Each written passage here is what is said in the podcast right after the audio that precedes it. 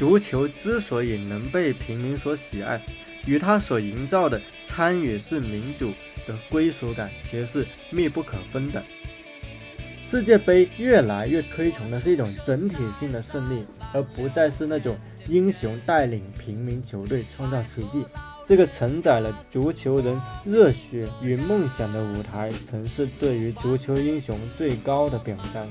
而现在，他给我们展示的是最世俗的故事，埋藏的是英雄神话的消亡与足球的危机。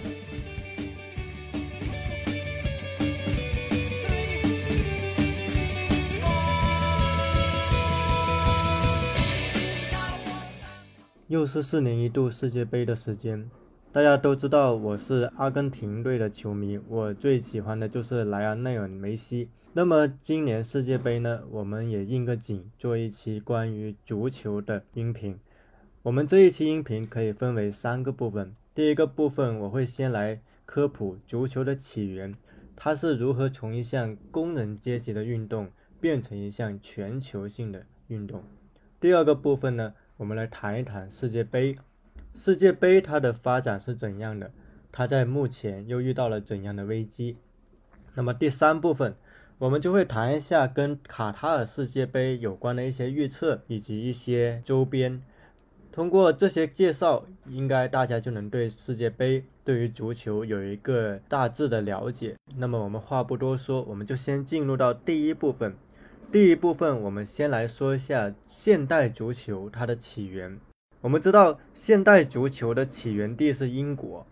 当然，这里打趣的说，早期足球的起源地可能是中国，因为我们知道北宋有蹴鞠嘛，《水浒传》里的高俅啊，他就是蹴鞠的高手。但是呢，我们这里说的是现代足球。现代足球它一度是被视为工人阶级的运动。英国的上流社会喜欢跑马，喜欢骑自行车，或者喜欢打一下高尔夫什么的，所以当时的上流人士其实并不喜欢踢球。那么这项世界第一运动是怎么诞生的呢？传说在十一世纪，英格兰与丹麦之间有过一场战争，战争结束后。英国人在清理战争废墟时，发现了一个丹麦入侵者的头骨。出于愤怒，他们便用脚去踢这个头骨。一群小孩见了也过来踢，不过他们发现头骨踢起来脚痛，于是就用牛的膀胱吹气来代替它。也就是说，现代足球其实诞生于战争的杀戮之后，人们对于人类头骨的游戏。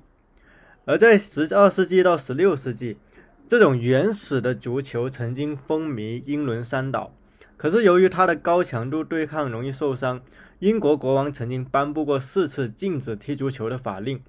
那么，在现代足球的最初传播里，工人阶级起了很大的作用。在19世纪之前啊，这个足球就已经被工人所喜爱，但那时候的足球呢，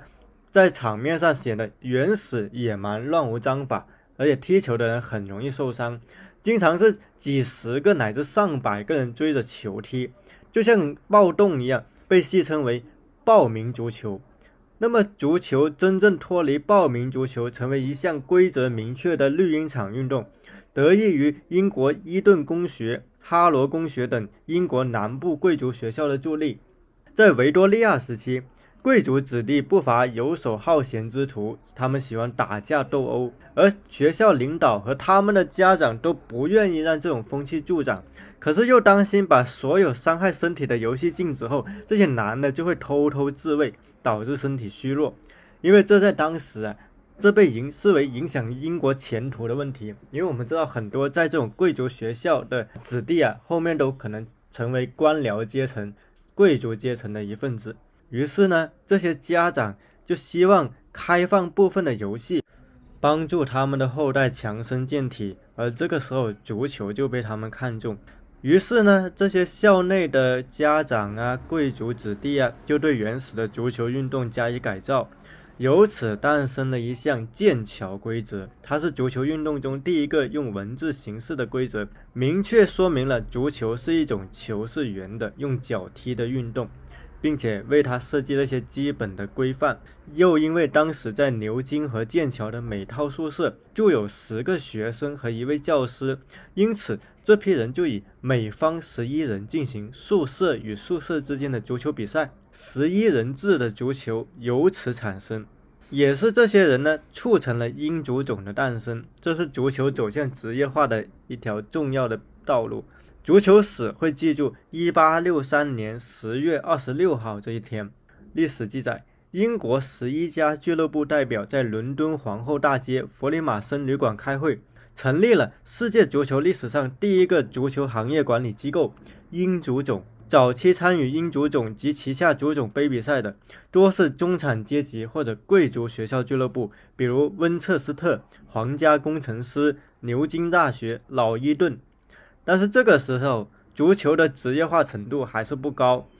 有钱人家呢，也只是把足球做成课余休闲运动，他们踢得温文尔雅、规规矩矩，并不是那种非常蛮横激烈的一种比赛。那么，真正让足球职业化的，还是得靠工人阶级。十九世纪八十年代啊，英格兰北部的工人俱乐部强势崛起，像布莱克本流浪者、牛顿西斯，这个牛顿西斯就是后来鼎鼎大名的曼联的前身。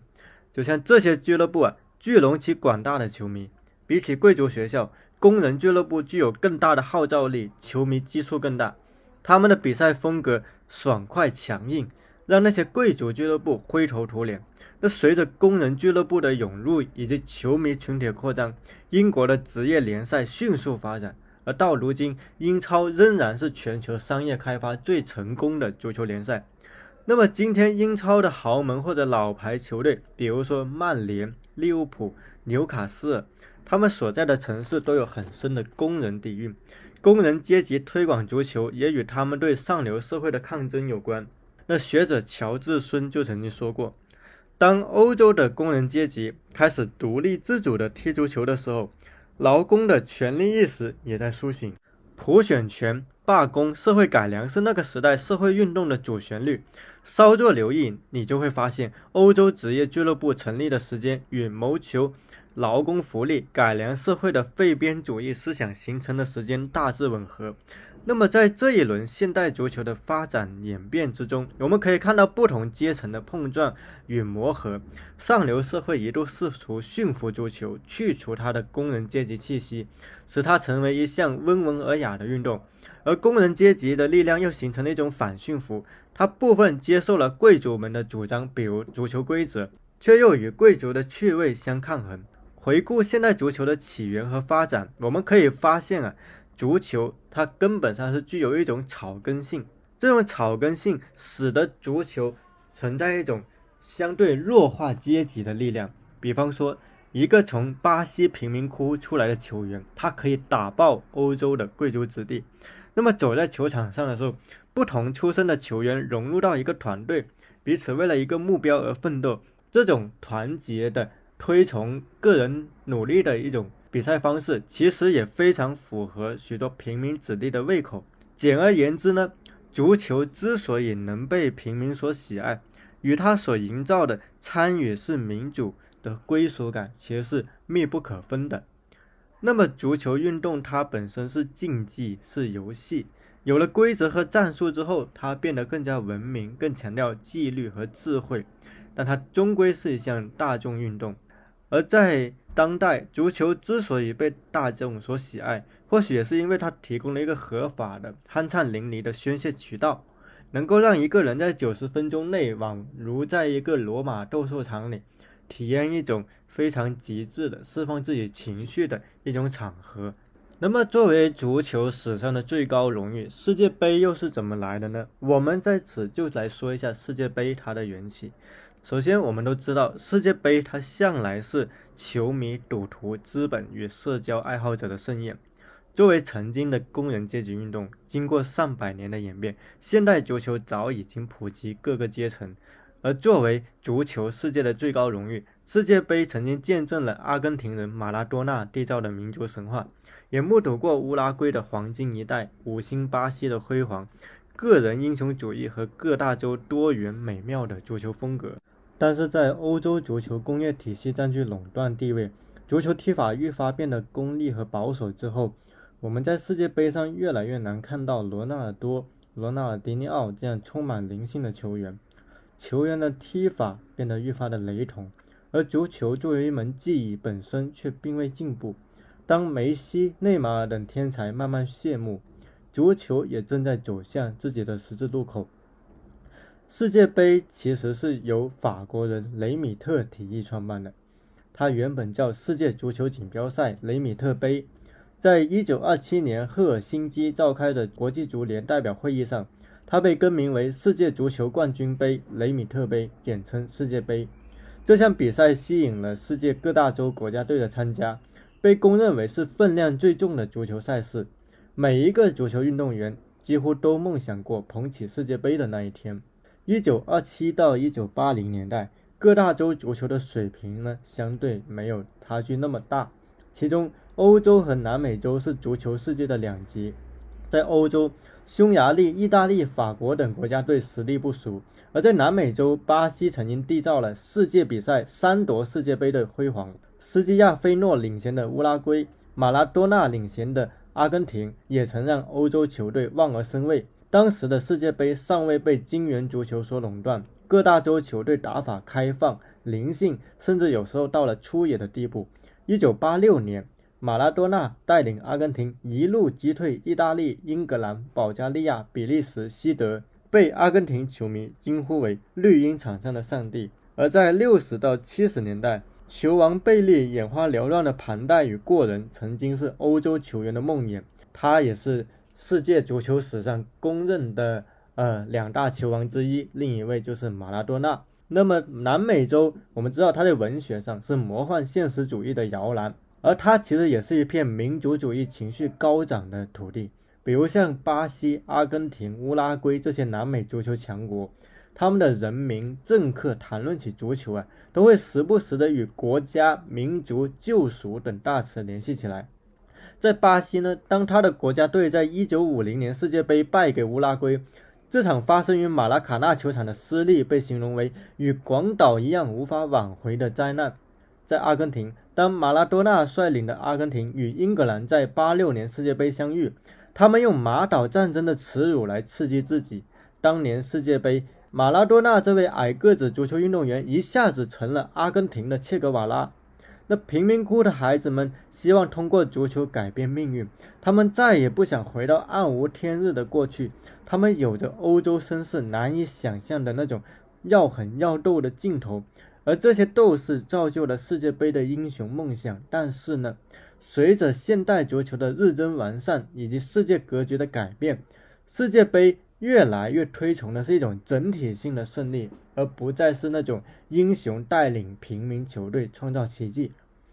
我们知道，冷战以后啊，尤其是里根、撒切尔推行的新自由主义导主导的全球经济秩序建立以后，世界足球的格局也在改变。欧洲豪门拥有相对完善的青训体系、球迷文化，来自美国、欧洲、亚洲和中东财团的注资。而美、南美洲等其他大洲的足球强国深受社会动荡的困扰，比方说，智利和阿根廷都经历了粉红浪潮被扑灭之后的军政府统治，墨西哥至今仍被毒贩和黑帮困扰，而在非洲，比政权更迭更触目惊心的是普遍的贫困。当我们在英格兰和法国的名单里看到许多黑人，他们的前辈大多就是从非洲大陆逃离到欧洲的移民。此消彼长，欧洲五大联赛在实力上彻底压制了南美各国联赛，其他大洲的天才被源源不断输送到欧洲。比方说梅西，他出生在阿根廷的罗萨里奥，但是他的主要青训生涯是在巴塞罗那的拉玛西亚青训营度过。那么，随着足球商业化程度的提升，资本主义全球秩序的迅速建立，由工人阶级倡导的足球文化渐渐被资产阶级收编。而以南美洲为代表的骇利原始的足球风格，也在欧洲足球的迅速发展对比下相形见绌。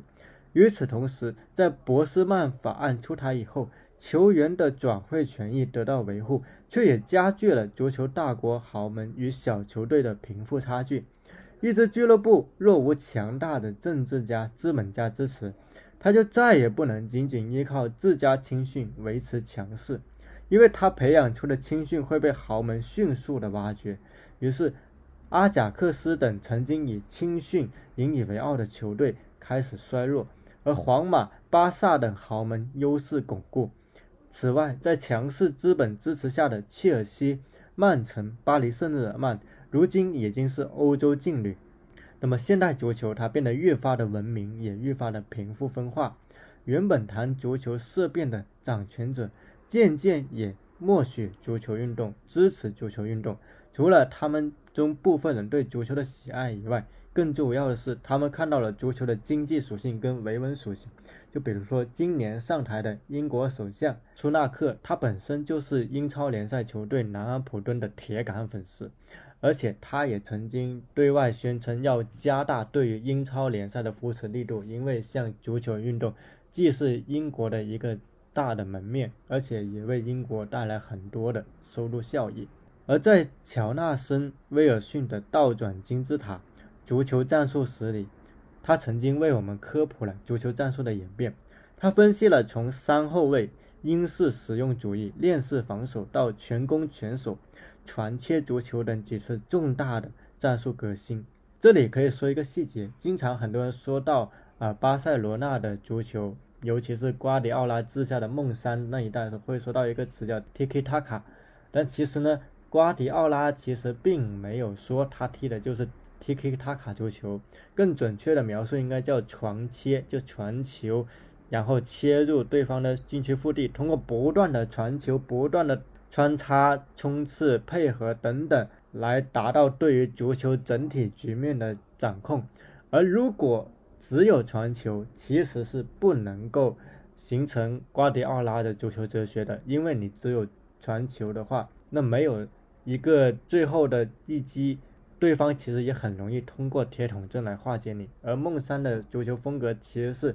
传球、跑动以及最后一击都是需要具备的。那我们回到乔纳森的那一本书里面，他就提到了，他说从一九七零年代开始呢，欧洲就已经毫无疑问的成为了足球生态中的上游，而英超豪门。皇马、巴萨、拜仁等俱乐部就是这上游中的金字塔尖。那么，欧洲之外的球员不再向往为本国俱乐部效力，而是希望以本国俱乐部为跳板，登陆到欧洲五大联赛。又或者，他们在少年阶段就被球探看中，被挖掘到欧洲俱乐部的青训梯队。如今的亚洲顶尖球队日本、韩国，他的主力阵容有很多也都是在欧洲踢球。韩国巨星孙兴民，他完全就是欧式足球体系培养出来的运动员，爆发力、速率、敏捷度都不亚于欧洲本土的一流球员。那么，欧陆足球有严明的纪律和细致的分工，门将、中后卫、边后卫、后腰、前前腰、中锋等每一个位置都有指定的移动区域，而每一位球员都要严格遵循教练的布置。这种氛围催生出优雅细腻的传切足球，也熔炼出如一台精密机器般有条不紊的德国足球、意大利足球。像我们经常听到的词叫什么“钢铁战车”、“链式防守”，尤其是意大利的防守，它是非常讲究纪律性的，它不推崇英雄，而是以团体来制胜。而这种非常严谨的团体足球，经常就成为了英雄的一种梦魇。随之，当现代足球它变得越来越实用主义，越来越讲究一种整体的纪律性之后呢，对于现代足球的批评也在蔓延。比如说，上个世纪乌拉圭作家、足球爱好者爱德华多·加莱亚诺就担忧，今天的足球已简化成一种职业，屈服于收益法则，没有了游戏的玩乐。那这是乌拉圭。作家加莱纳诺他的担心，而随着游戏、流媒体、元宇宙等媒介对于年轻人的诱惑，以非法技术总监温格、皇家马德里主席弗洛伦蒂诺为代表，许多足球人士也呼吁改革联赛、世界杯的体系，让足球变得更有吸引力。这其中，比方说温格等人就提议将世界杯从四年一届改成两年一届。扩大决赛圈球队的参赛数量，吸引更广泛的观众。那这项提议其实引起了很多球员和球迷的反对。为什么呢？首先，一来你两年一届的各国联赛都要因此改变周期，那球员又要参加更多的比赛，球员现在本身就很容易受伤了，你又改成两年一届，是不是受伤的频率更大了？而其次呢，本来四年一届，大家听了哦，还挺神圣的，就像奥运会也是四年一届，但你突然变成两年一届，是不是好像这种世界杯在你心中的一种重要的程度会削弱呢？所以并不是有特别多的人，他就赞同说把世界杯改成两年一届。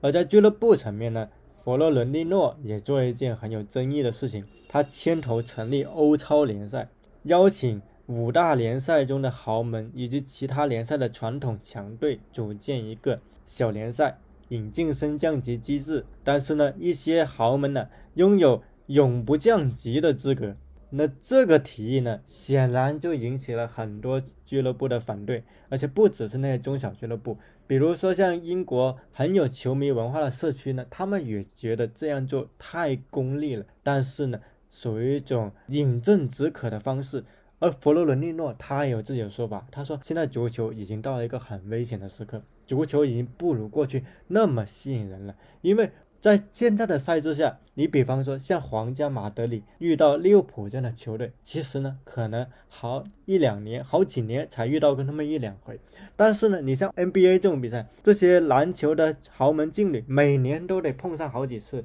所以佛罗伦蒂诺呢，他其实有点像美式联赛学习的那种观念。可是呢，欧洲人呢，他其实有他的心计，他不一定呢就一定想学美国联赛的那一套的方法。所以其实至少到目前为止，欧超的这个建议呢是并没有完全的落地的，他遇到了非常大的阻力。但是佛罗伦蒂诺呢，他依然在坚持推动这件事情。而我们从这两件事情呢，管中窥豹，我们就能看出。现代足球它其实正面临了一个困境，而许多人面对改革呢，又存在着巨大的分歧。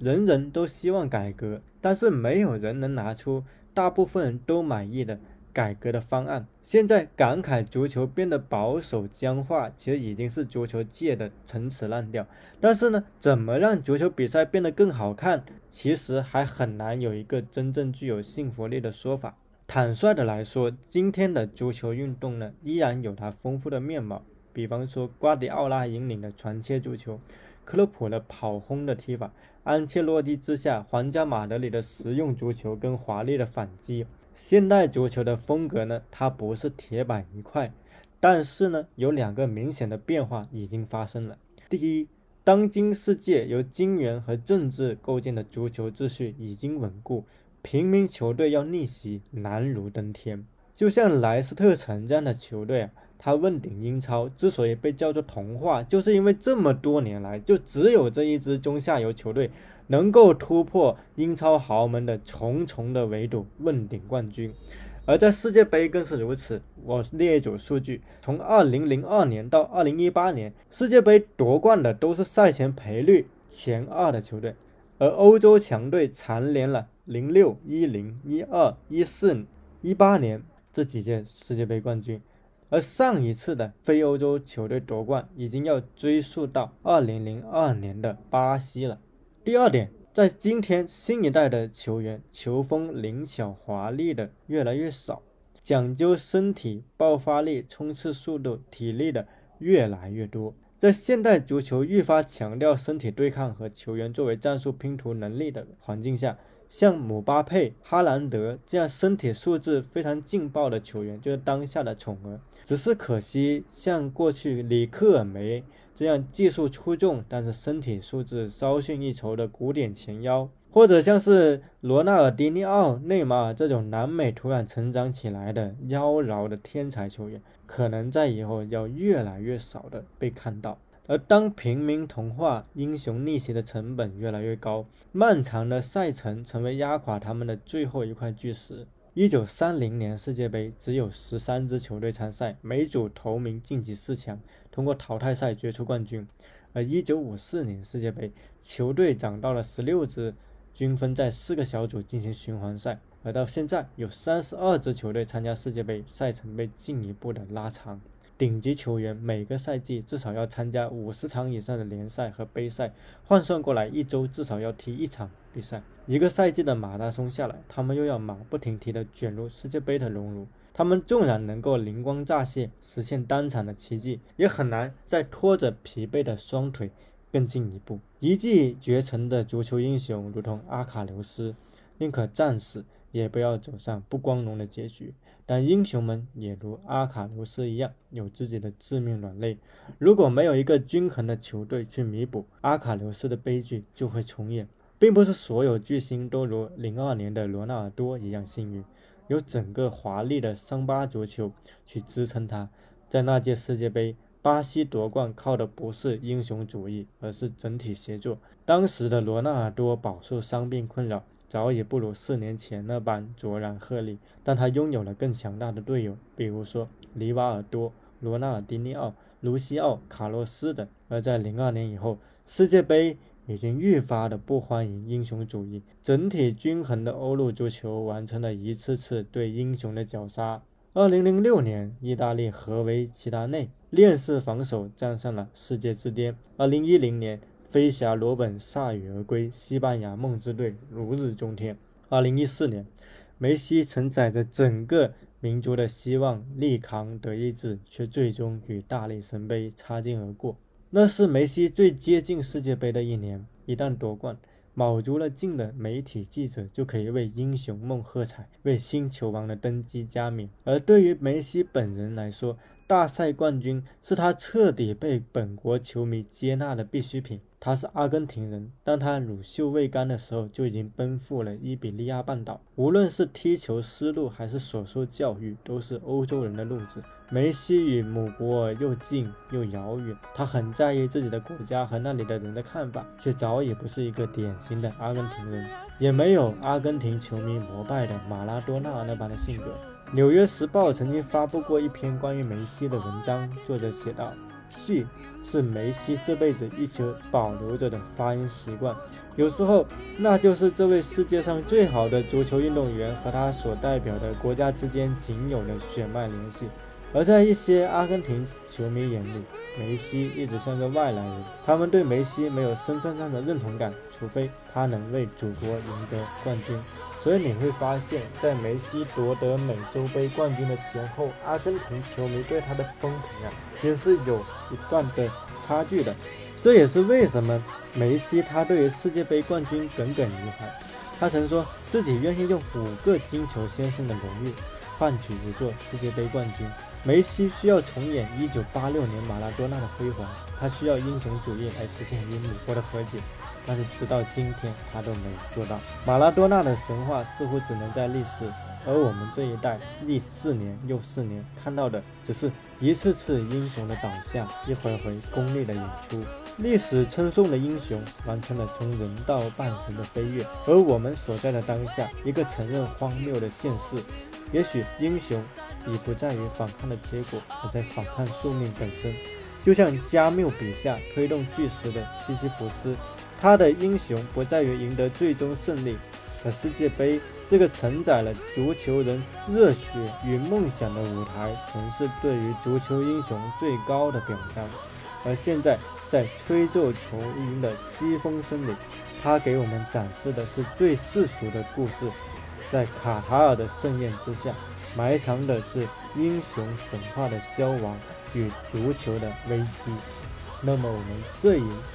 音频我们就讲到这里，在下一次有可能出现的音频里面，我们就来好好谈一谈这一届卡塔尔世界杯它的可能的走向，以及说一些可能被忽略的细节。那我们下一期再见。never think that you can fly swim against the tide. Don't you know your pain is mine? And I would die a thousand times to ease your mind, to ease your